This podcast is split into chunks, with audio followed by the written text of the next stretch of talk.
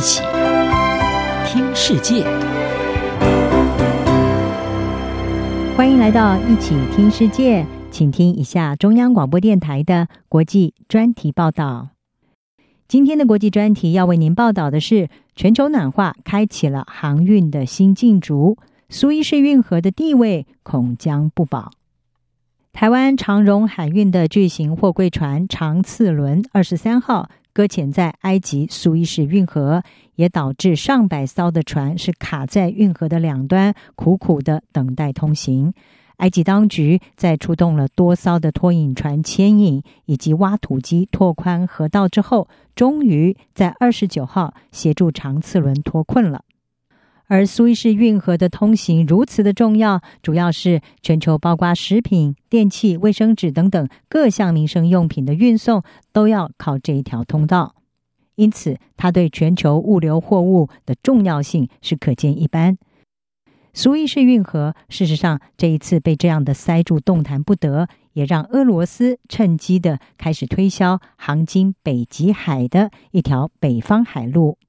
根据《莫斯科时报》的报道，俄罗斯的国有核能公司 Rosatom，他们二十四号就曾经在推特上是戏谑的发文说：“北方海路要宽敞得多，是一条可以替代的航道。同时，如果谁家的船只不幸撞击到冰山，也不用担心，俄国到时候一定会出动破冰船来鼎力相助。”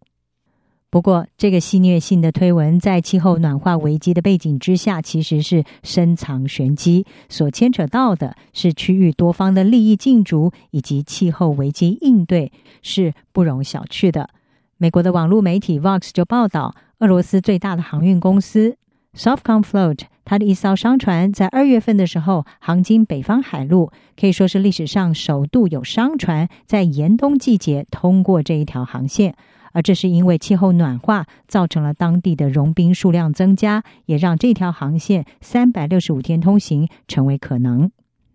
这一次的历史性航行可以说是打开了航运产业的许多可能性，同时也对苏伊士运河在全球海运的商业领导地位带来了潜在的挑战。而苏伊士运河这一条欧亚航线的重要海上咽喉，有一天很可能会被北方海路所取代。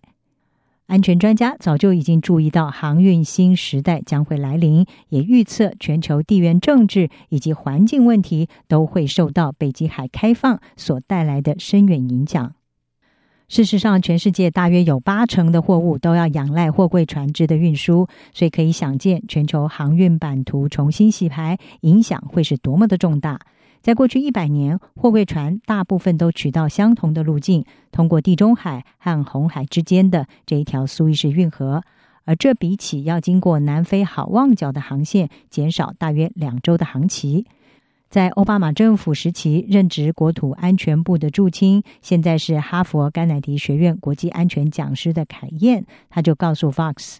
在过去全球海上贸易必须要通过苏伊士运河这一条要道。因为北极海域没有办法通行，而现在来往中国和欧洲的船只可以取到连通东西向的这一条北方海路，未来会对苏伊士运河这个南北向海运的重要通道带来竞争压力。凯燕他指出，以欧洲到中国的航行来说，现在是必须要从荷兰通过埃及的苏伊士运河，接着经过南印度，再到中国的海港。而如果是从像是大连等等这些中国北方海港来取到北极海到欧洲，这个航期可望可以比现在减少一半。同时，这将可以省下要支付给沿途停靠以及通行的海港城市，还有重要运河所在国他们的大笔费用和税金。可以想见，北方海路的崛起将会改变一切。而不意外的，这条海路通行对于最临近北极海的中国还有俄罗斯受益最大。不过，亚太地区的国家，例如澳洲、日本还有越南等国，也不会对这一场海上竞逐置身事外。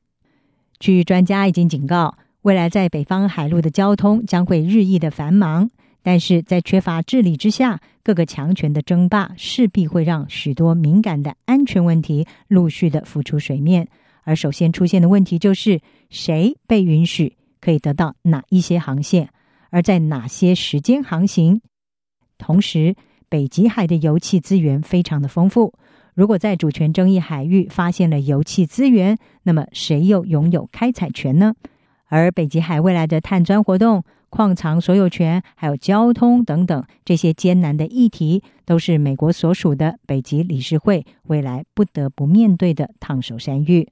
地缘专家认为，北极海开放的新现实将会是对拜登政府的一项重大考验，特别是中国和俄罗斯在这个地区联手晋级的话，而如果要对抗中俄对这个地区的主导。美国势必要更积极地参与在北极地区的活动。在此同时，北极海航线能够全年通行，也意味着气候危机的警讯。北极去年九月测到的海冰面积是一九七九年有卫星记录以来的第二低，而海冰融化所释放出的海水不会凭空不见，也将会导致全球海平面持续的上升。全球的滨海地区恐怕都将会受到剧烈的冲击。以上专题由央广编译张雅涵撰稿，海青青播报。谢谢您的收听。